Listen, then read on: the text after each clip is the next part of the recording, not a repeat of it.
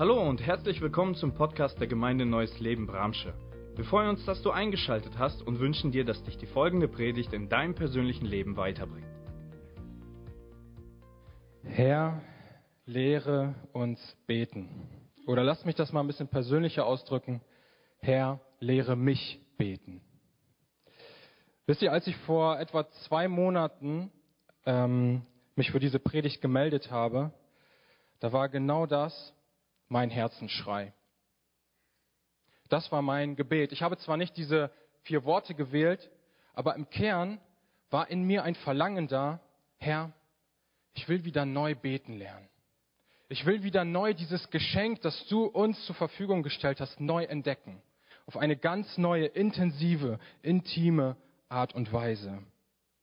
Und ich kann euch sagen, in den letzten zwei Monaten habe ich nicht nur im Zuge der Vorbereitung für diese Predigt, sondern auch aus dem Vorbild, das Jesus uns gibt, aus seinem Gebetsleben und aus dem Wort Gottes, ich habe so viele Dinge lernen dürfen. Und ich weiß, das ist längst noch nicht alles, was es zu lernen gibt. Es gibt noch so viel mehr, so viel Schönes im und am Gebet, was Gott uns beibringen möchte. Warum erzähle ich euch das? Ich erzähle euch, weil ich persönlich erleben durfte, dass Herr lehre uns beten oder lehre mich beten nicht einfach nur eine Floskel ist. Das ist etwas, was du persönlich erleben darfst. Das ist etwas, was wir können. Wir können beten lernen. Und das ist mein erster Punkt für dich heute Morgen. Du kannst beten lernen. Sag das mal. Ich kann beten lernen. Wenn du noch nie gebetet hast, hey, gute Nachrichten für dich. Du kannst beten lernen. Wenn du schon gebetet hast und das Gefühl hast, dein Gebetsleben ist irgendwie eingeschlafen, kein Problem. Du kannst beten lernen. Und wenn du schon ein vorbildliches Gebetsleben führst, voller Hingabe dabei bist, hey, auch dir will ich sagen, du kannst beten noch intensiver, noch tiefer lernen. Warum? Weil wir zu einem Gott beten, der grenzenlos ist. Du kannst beten lernen. Dir ist diese Möglichkeit gegeben, das Schönste, das Nützlichste, das Erfüllendste und das Allerwichtigste dieser Welt zu lernen. Ist das nicht genial? Also mich begeistert das und ähm, ich erkenne ganz klar aus dieser Situation, die Dennis uns gerade vorgelesen hat, dass Gebet nicht nur einem elitären, auserwählten Kreis von Superheiligen, die die Bibel komplett auswendig kennen, vorenthalten ist, sondern diese Einladung, Herr, lehre uns beten, die gilt jedem. Jeder darf das für sich annehmen. Es spielt keine Rolle, aus welchem Hintergrund du kommst. Es spielt keine Rolle, aus welchem Elternhaus du kommst, was für Erfolge du vorzuweisen hast oder wie deine Vergangenheit bisher als Christ oder nicht Christ aussah. Das spielt keine Rolle. Du kannst beten lernen. Und ich will dich einladen, mach das, wo du gerade aktuell stehst. Egal wie gut oder egal wie schlecht du das gerade findest, mach das zu deinem Startpunkt für das, was Gott dir heute Morgen beibringen möchte über Gebet. Willst du das? Also ich will das. Und die Bibel sagt uns ganz klar, du kannst das. Und das Zweite, was wir aus dieser Predigtüberschrift heute für uns mitnehmen dürfen, ist, du musst beten lernen.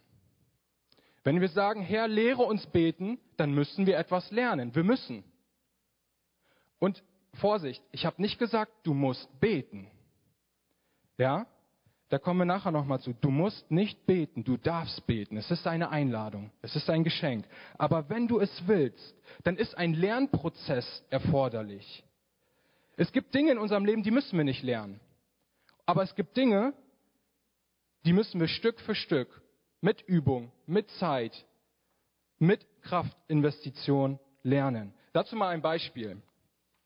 Ähm, meine Frau und ich, wir haben einen Sohn, Esra, der ist jetzt 13, dreiviertel Monate alt. Und ähm, es gibt Dinge, die mussten wir Esra nicht beibringen. Ja, atmen konnte er von Geburt. In die Windeln machen, wie ein Weltmeister konnte er von Geburt, mussten wir ihm nicht beibringen. Ja, das hatte der alles drauf von Anfang an. Aber was er lernen muss, ja, und das dürfen wir gerade äh, wunderbar erleben, ist das Reden, das Kommunizieren. Warum ist das so? Nun, atmen, ja, das ist, das ist ein Automatismus. Das ist etwas, was Gott biologisch in uns veranlagt hat. Du musst nicht in erster Linie wollen zu atmen. Du machst das automatisch. Ja? Aber reden, kommunizieren, das ist Teil einer Beziehung. Da ist ein Beziehungsaspekt drin. Da, da ist ein Prozess des Kennenlernens, des Verstehenlernens, des Könnenlernens dabei. Esra redet, weil wir mit ihm reden. Ja?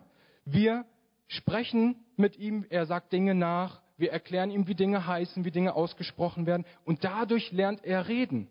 Aus Beziehung. Aus Beziehung zwischen seinen Eltern, zwischen anderen.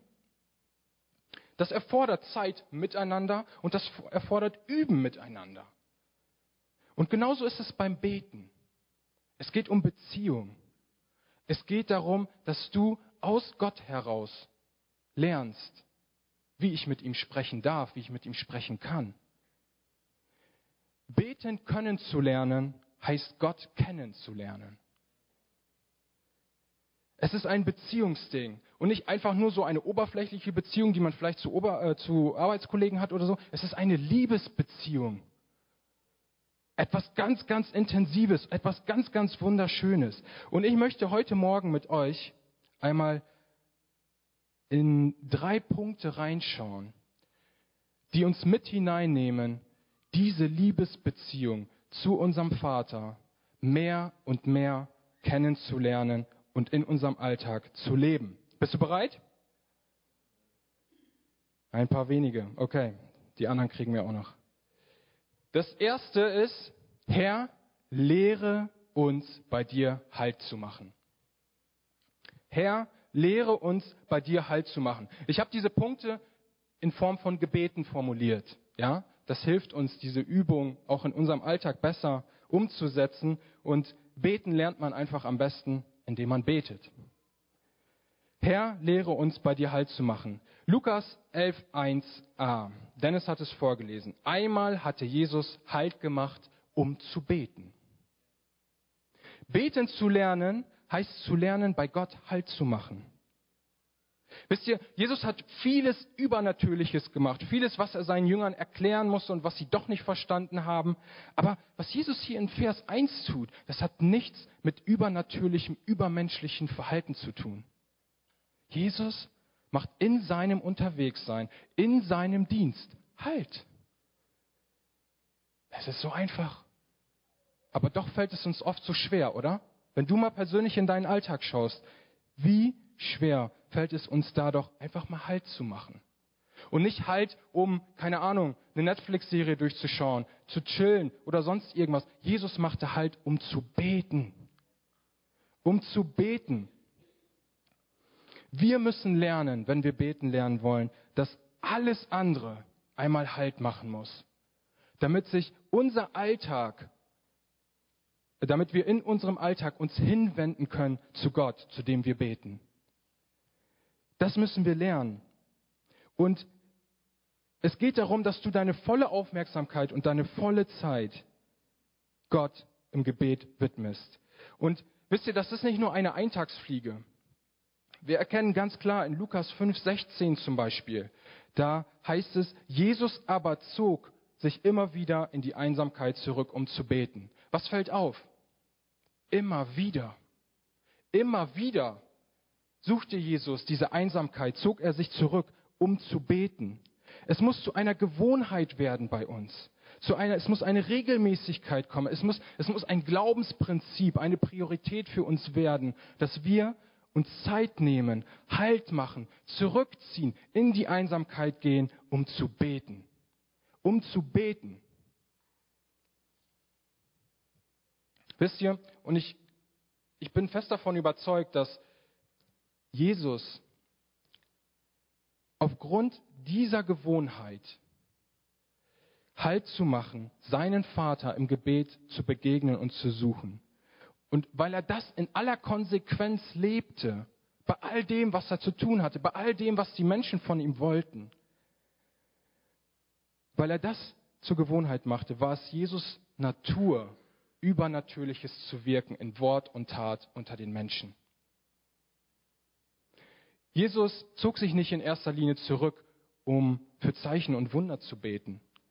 Er zog sich in erster Linie zurück, um zu seinem Vater zu beten und daraus tat er Zeichen und Wunder. Gebet hat eine Auswirkung auf dein Leben.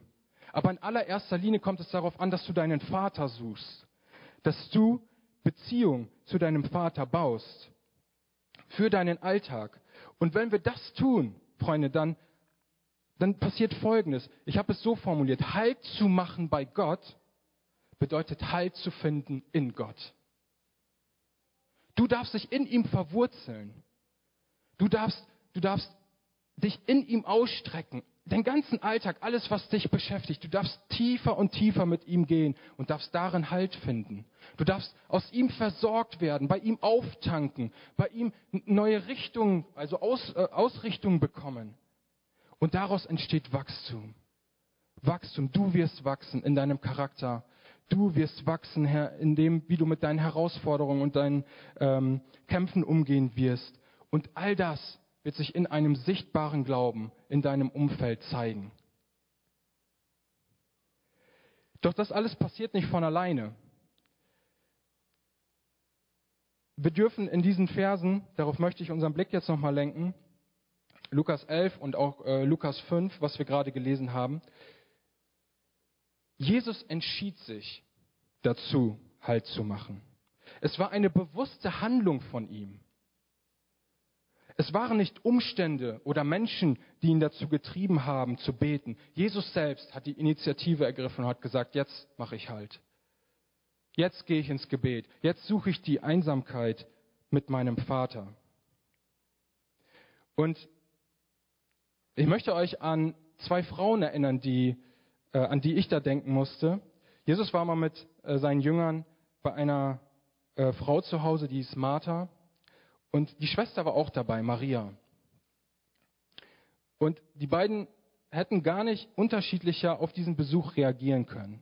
Martha war voll beschäftigt damit, die, die Gäste zu bewirten. Und was machte Maria?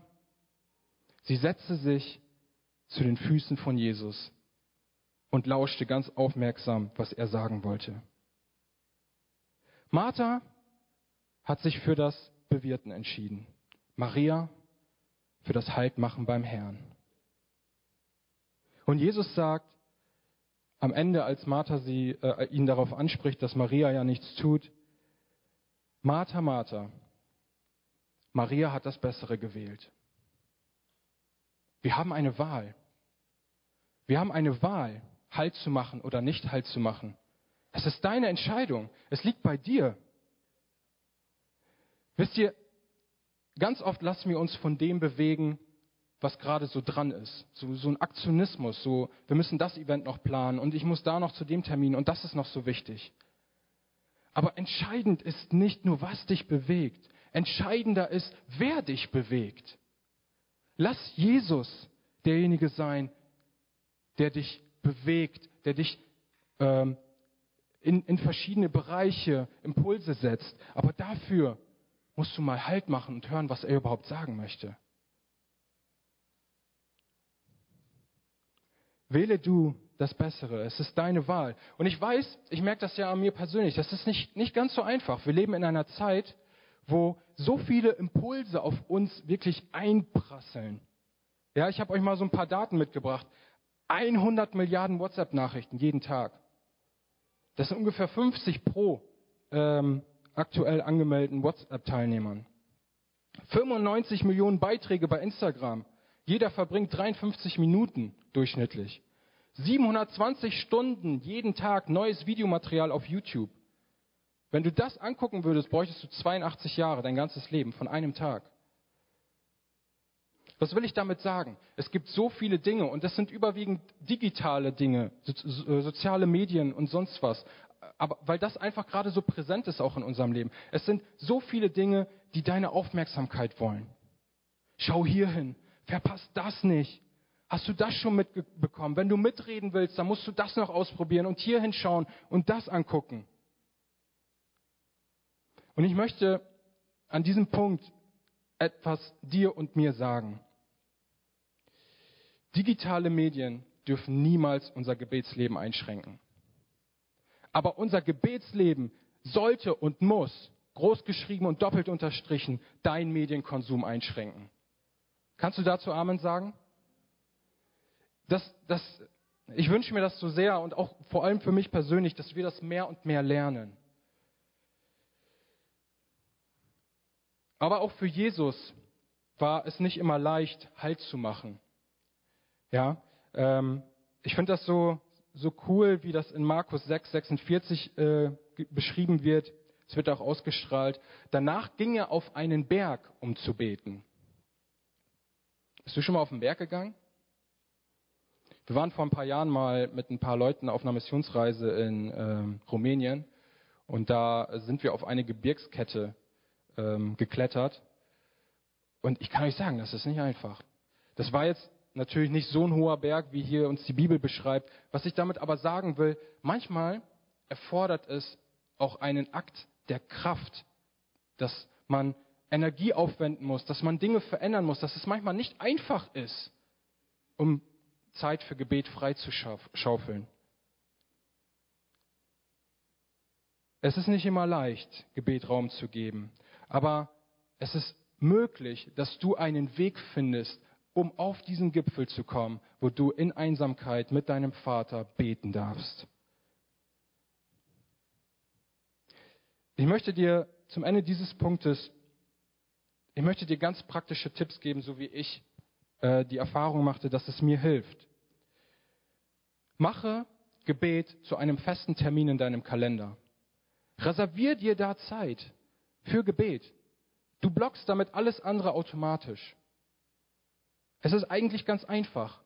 Es muss nur umgesetzt werden. Reservier dir Zeit in deinem Kalender, die nur dir und Gott gehört. Dann, was ich auch immer ganz gut finde und was mir hilft, stoppe deine digitalen Ablenkungen. Jedes Handy kann das heutzutage. Du kannst deine Aktivitätszeit in deinem Handy, was WhatsApp, was Instagram oder YouTube oder sonst irgendwas angeht, du kannst sagen, hey, 20 Uhr ist Schluss.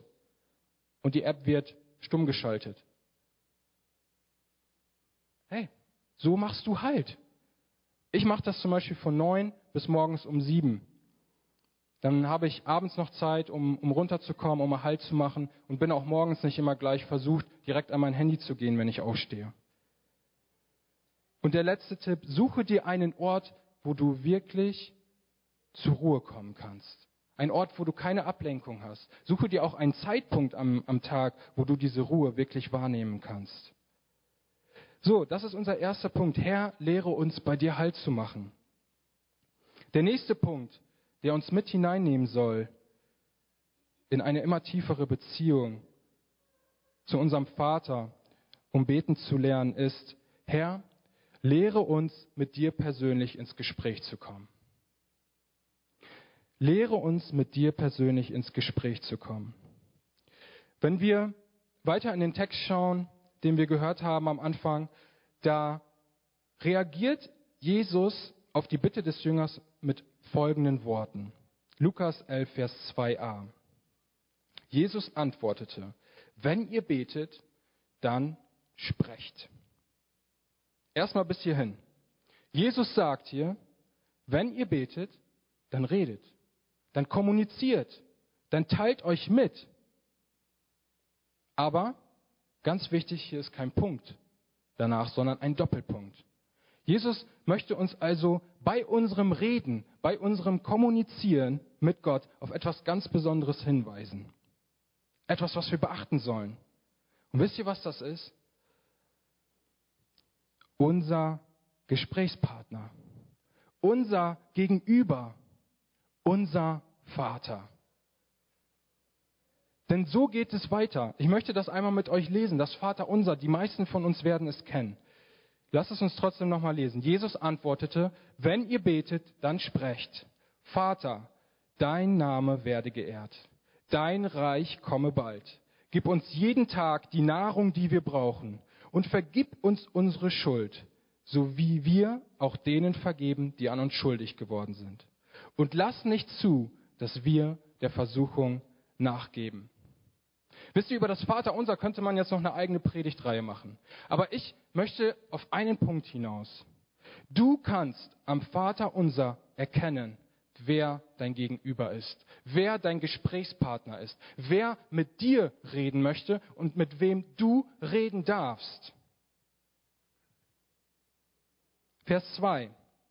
Er ist dein Vater und du bist sein Sohn und seine Tochter. Sein Wesen ist ehrwürdig, anbetungswürdig. Ihm gebührt Ehre. Er ist König. Er ist Herrscher. Ihm ist ein Reich unterstellt. Ein Reich mit himmlischen Ressourcen, das er dir zur Verfügung stellen möchte. Er ist interessiert an deinen täglichen Bedürfnissen, an deinen Wünschen und will, dass es dir jeden Tag gut geht. Er ist deine Gerechtigkeit und deine Vergebung. Er ist die Liebe, die du brauchst, um deinen Mitmenschen zu begegnen, egal was sie getan haben. Und er will, dass du gute Beziehungen hast. Er ist dein Halt. Er ist deine Weisheit, deine Kraft. Und er will nicht, dass du dich für etwas Schlechtes in deinem Leben entscheidest. Nehmen wir das wahr? Haben wir so schon mal das Vaterunser gebetet? Siehst du, was für ein Gott dir gegenüber ist, zu wem du sprechen darfst?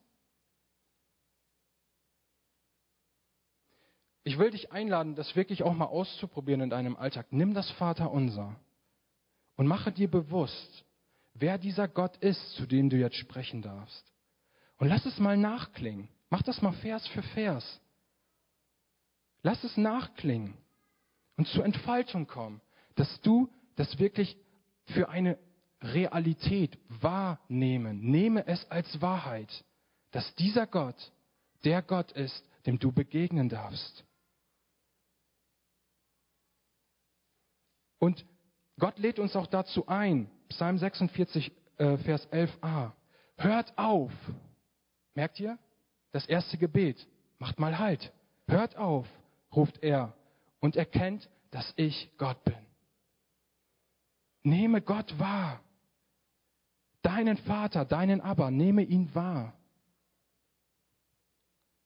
Wisst ihr, ich glaube, das ist ein ganz entscheidender Punkt. Und mir hilft dieser Punkt auch ungemein, um im Gebet dran zu bleiben. Wenn ich weiß, mit wem ich rede, wenn ich weiß, ich bete jetzt nicht einfach nur meine Gebetsliste äh, runter, so als hätte ich da irgend so einen Wunschautomaten vor mir sitzen. Es ist etwas ganz Lebendiges, etwas ganz Persönliches, wenn du betest. Nimm das mal wahr. Wisst ihr, und wenn ich das mache, dann fällt mir Folgendes unglaublich leicht. Psalm 62, Vers 9. Ihr Menschen, vertraut ihm jederzeit und schüttet euer Herz bei ihm aus. Gott ist unsere Zuflucht. Ich darf mein Herz ausschütten, wenn ich Gott als meinen Vater wahrnehme, wenn ich Gott als den wahrnehme, den er ist, der es zu jeder Zeit gut meint mit mir, der Interesse hat an jeder Kleinigkeit deines Lebens, dann weiß ich, ich darf alles mit ihm teilen. Dann weiß ich, dass ich ihm sagen kann, wenn ich schlecht drauf bin, wenn ich mal wieder irgendetwas zu beklagen habe. Ich weiß, dass ich ihm sagen kann, wo ich Fragen habe. Und ich weiß auch, dass ich ihm sagen kann, was mich aufregt oder was mir Freude bereitet. Ich darf mich austauschen mit Gott. Ich darf meine Ängste nehmen, die mich lähmen, und darf sie tauschen gegen seine Kraft, die mich aktiviert. Ich darf meine Ab, äh, ich darf ähm, die Ablehnung, die mich verhärtet, eintauschen gegen seine Liebe, die mich öffnet. Und ich darf meinen Willen eintauschen gegen seinen Willen. Das ist das, was wir im Gebet erleben dürfen, wenn wir wahrnehmen, dass Gott Gott ist.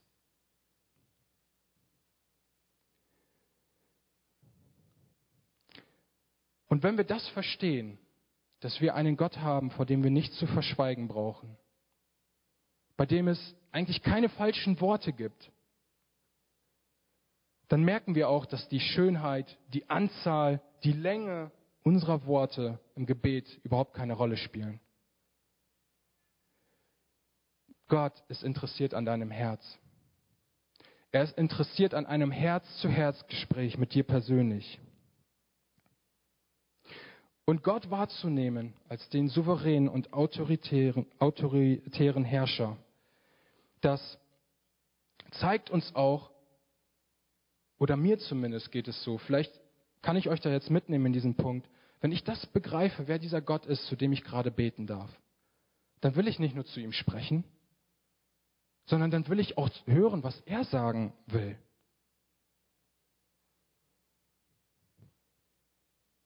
Was er denkt über meine Beziehung, was er denkt über meinen Tagesplan, was er denkt über meine Wünsche, was er denkt, wo ich mich enttäuscht, niedergeschmettert fühle.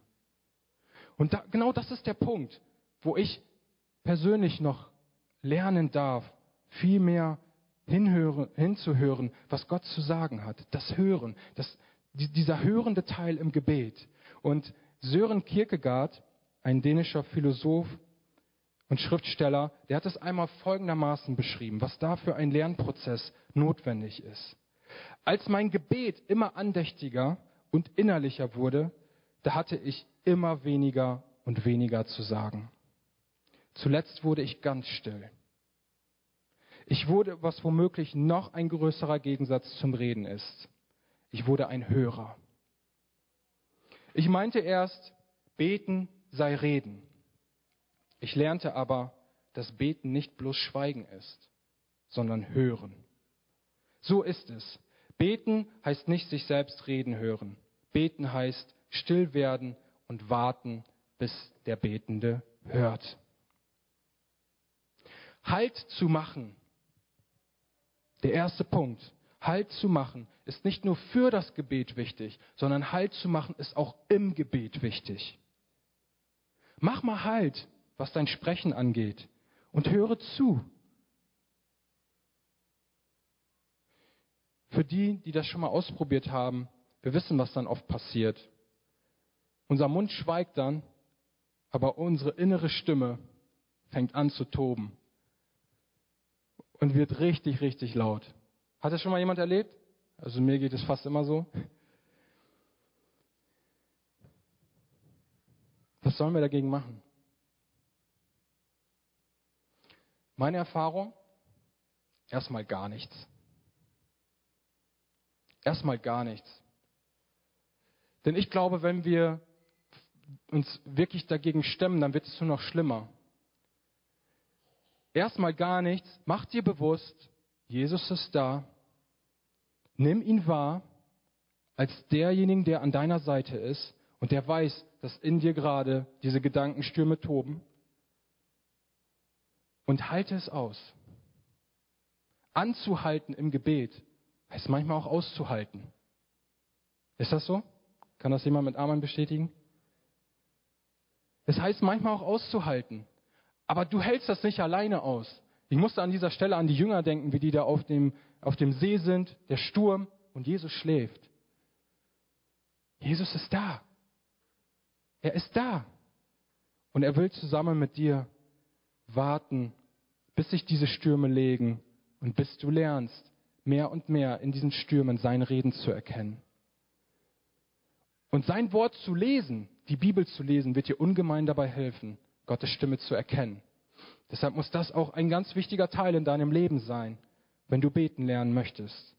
Nimm das Wort Gottes und lerne Gottes Stimme kennen.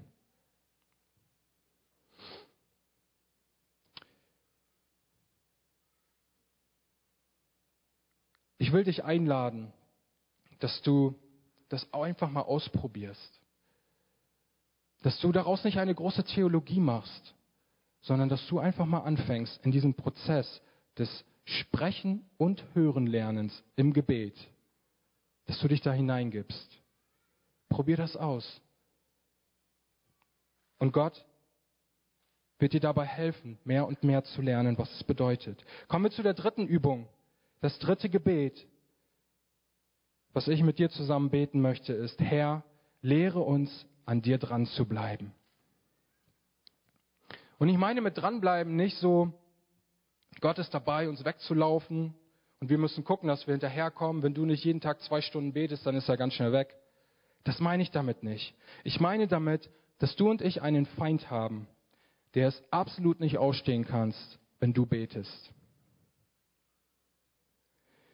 Er möchte dir diese Nähe zu deinem Vater durch verschiedene Hindernisse, durch Versuchungen, durch Lügen, durch Widerstände, durch Zweifel möchte er dir rauben. Er will dich ablenken. Er will dich verwirren. Er will dich wegführen von deinem Vater. Das ist wichtig, dass wir das wissen. Das ist wichtig, dass uns das bewusst ist, wenn wir beten. Und es ist wichtig, dass wir daraus Konsequenzen ziehen und erkennen, es ist wichtig, am Vater dran zu bleiben, am Beten dran zu bleiben. Ich möchte dafür einmal dieses Beispiel nehmen, was wir in dem Bibeltext vorhin gelesen haben von dem bittenden Freund. Am Ende sagt Jesus in Vers 8, dass dieser Freund bekommen wird. Er wird von dem Freund bekommen, was er braucht, wenn, Bedingung, er nur beharrlich genug anklopft. Beharrlichkeit. Ist euch an diesem Beispiel aufgefallen, wie unverschämt dieser Freund um diese drei Brote, Brote bittet? Und ist euch aufgefallen, dass von Freunden die Rede ist? Ich meine, würden so Freunde miteinander reden? Redest du mit deinem Freund so? Kommt er so um Mitternacht und sagt, ey, gib mir drei Brote. Er so, lass mich in Ruhe, ich schlafe schon. Komm schon, gib mir jetzt drei Brote, dann kannst du weiter schlafen. Weiß ich nicht, ob ich das so machen würde. Oder nennt Jesus die beiden gerade deshalb Freunde, weil sie so offen miteinander, so direkt miteinander reden können. Ich glaube, dass wir hierin, hier, hieran erkennen können, dass Gott auch mit uns so eine tiefe, so eine offene, so eine direkte Beziehung haben will. Wo du ihm um alles bitten kannst, zu jeder Zeit, egal wie spät es ist, du darfst es frei heraus sagen. Er ist dein Ansprechpartner, wenn du Hilfe brauchst. Ähm, Gott erlaubt dir das, so mit ihm zu reden. Aber nicht auf eine unverschämte Art und Weise, das meine ich damit nicht. Gott erlaubt dir das, dass du ganz offen und direkt, ganz unverblümt, so wie es ist, mit ihm in den Austausch gehst. Aber darf Gott das dann auch mit mir? darf Gott mir dann auch ganz direkt sagen, was ich zu ändern habe, was er von mir will? Ich glaube, auch das muss uns im Gebet bewusst werden. Das ist etwas, was wir lernen müssen, dass Gott auch ganz direkt zu uns reden darf und nicht immer die Samthandschuhe anziehen muss. Und so eine tiefe Beziehung, so eine tiefe Freundschaft, so eine Nähe, so eine Intimität, das das ist nicht etwas, was einfach so passiert. Das braucht beharrliches Dranbleiben. Dranbleiben. Kennenlernen. Allen Widerständen zum Trotz.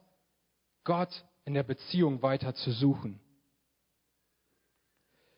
Wie schaffen wir das? Nun, ich glaube, dass wir das nicht alleine können. Ich glaube, dass wir einen Beistand brauchen. Und Gott sei Dank haben wir diesen Beistand bekommen. 14, Johannes 14, Vers 26. Aber der Tröster, der Heilige Geist, den mein Vater senden wird in meinem Namen, der wird euch alles lehren und euch an alles erinnern, was ich gesagt habe. Der Heilige Geist wird dir helfen, dran zu bleiben. Er wird dir helfen, dich daran zu erinnern, was das heißt, als die Jünger gesagt haben, Herr, lehre uns beten.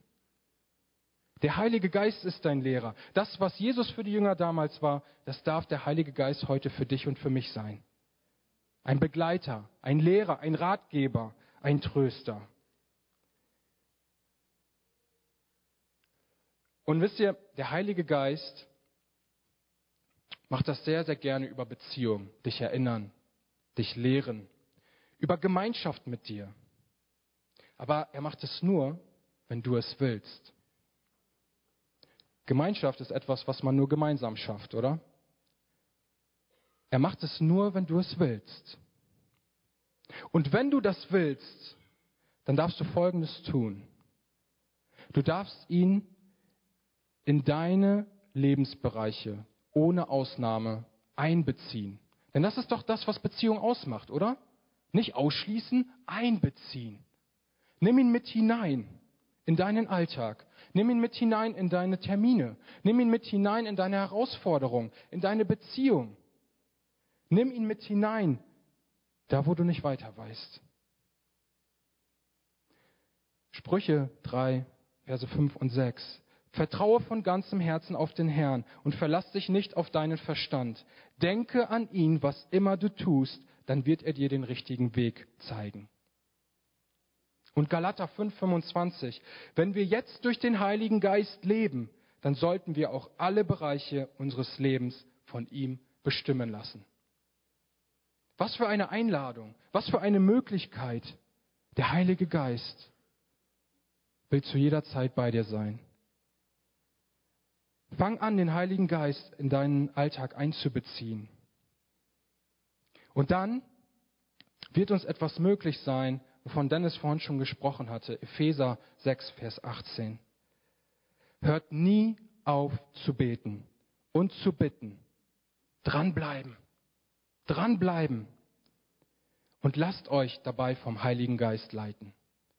Der Heilige Geist hilft dir, dran zu bleiben trotz aller Umstände, die kommen werden, dass du im Gebet bleibst.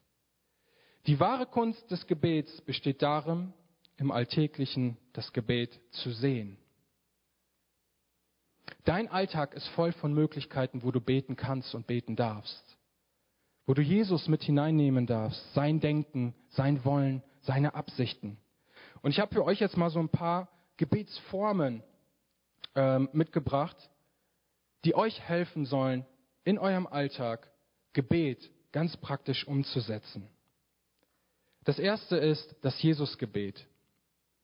Vielleicht hast du davon schon mal gehört. Das Jesusgebet ist ganz simpel. Dein Gebet ist der Name Jesu. Jesus, Jesus, Jesus. Diese Namen darfst du anrufen, darfst du anbeten, darfst du aussprechen. Wisst ihr, ich mache das oft, um mit Beten anzufangen. Diesen Namen Jesus auszurufen über all diese Gedanken, die gerade in so meinem Kopf herumwehen, dass Jesus zum Fokus wird, dass er wirklich der wird, den ich jetzt wahrnehme. Das Jesusgebet kannst du jederzeit anwenden. Es erfordert nicht viel Vorbereitung oder sonst irgendwas. Sprachengebet, der nächste Punkt. Oh, was für ein Geschenk. Wenn du dieses Geschenk bekommen hast, Sprachengebet, dann nutze es. Gebrauche es in deinem Alltag. Nicht nur einmal im Monat beim Lobpreisabend, wenn der Lobpreisleiter uns dazu auffordert für 30 Sekunden. Nein, gebrauche es täglich, da wo du gerade unterwegs bist. Und mach es auch mal länger als 30 Sekunden. Mach es mal 10 Minuten, bete in Sprachen. Bibel beten. Manchmal gibt es Situationen, wo wir einfach unser Fühlen nicht in Worte fassen können. Und die Bibel hat ein geniales Buch, die Psalmen, was dir helfen kann, beten, deine, deine Situation zum Ausdruck zu bringen, die Bibel an die Hand zu nehmen und das, was du dort liest, in deinen eigenen Worten zum Herrn zu beten. Spontanes Gebet. Das ist etwas, was ich bei Nehemia entdecken durfte. Nehemia hat das achtmal gemacht. Er war in gewissen Gesprächen, in gewissen Herausforderungen und mittendrin sagt er, Herr, hilf mir. Und das ist das, was ich auch lernen will. In meinem Alltag, da wo ich Herausforderungen habe, da wo ich vor wichtigen Terminen bin, den Heiligen Geist einladen. Hilf mir. Ein spontanes Gebet, etwas, was du nutzen kannst, um dran zu bleiben. Anbetung und Lobpreis. Ganz wichtig. Anbetung und Lobpreis, wo du Gott ehren darfst. Nicht nur, wenn es dir gut geht, sondern auch gerade dann, wenn du in Kämpfen bist. Sag deinem Gott, wie groß er ist. Das hörende Gebet, da haben wir gerade drüber gesprochen. Nimm dir Zeit, wo du wirklich Gott wahrnehmen kannst, wo du hören kannst und willst, was er zu sagen hat. Und als letztes das Gebet. Das ist etwas, was ich ganz oft mit meinem Sohn mache. Wir gehen raus, spazieren und dann bete ich. Ich bete in Sprachen, ich bete ähm, ein Dankgebet, ich bete, was mich gerade bedrückt. Wisst ihr, was ich euch sagen will? Es gibt so viele Möglichkeiten, wo wir beten können, wo wir beten dürfen. Und ich will dich einladen, dass du nach diesen Möglichkeiten in deinem Alltag suchst. Gott mit hineinzunehmen, ihn einzubeziehen. Es gibt keinen Moment, wo du beten musst. Aber jeder Moment in deinem Leben ist eine Gelegenheit, wo du beten darfst. Wir hoffen, die Predigt hat dich angesprochen. Solltest du noch Fragen haben, dann freuen wir uns, von dir zu hören. Send uns gerne eine E-Mail an info@gnl-bramsche.de. Gott segne dich.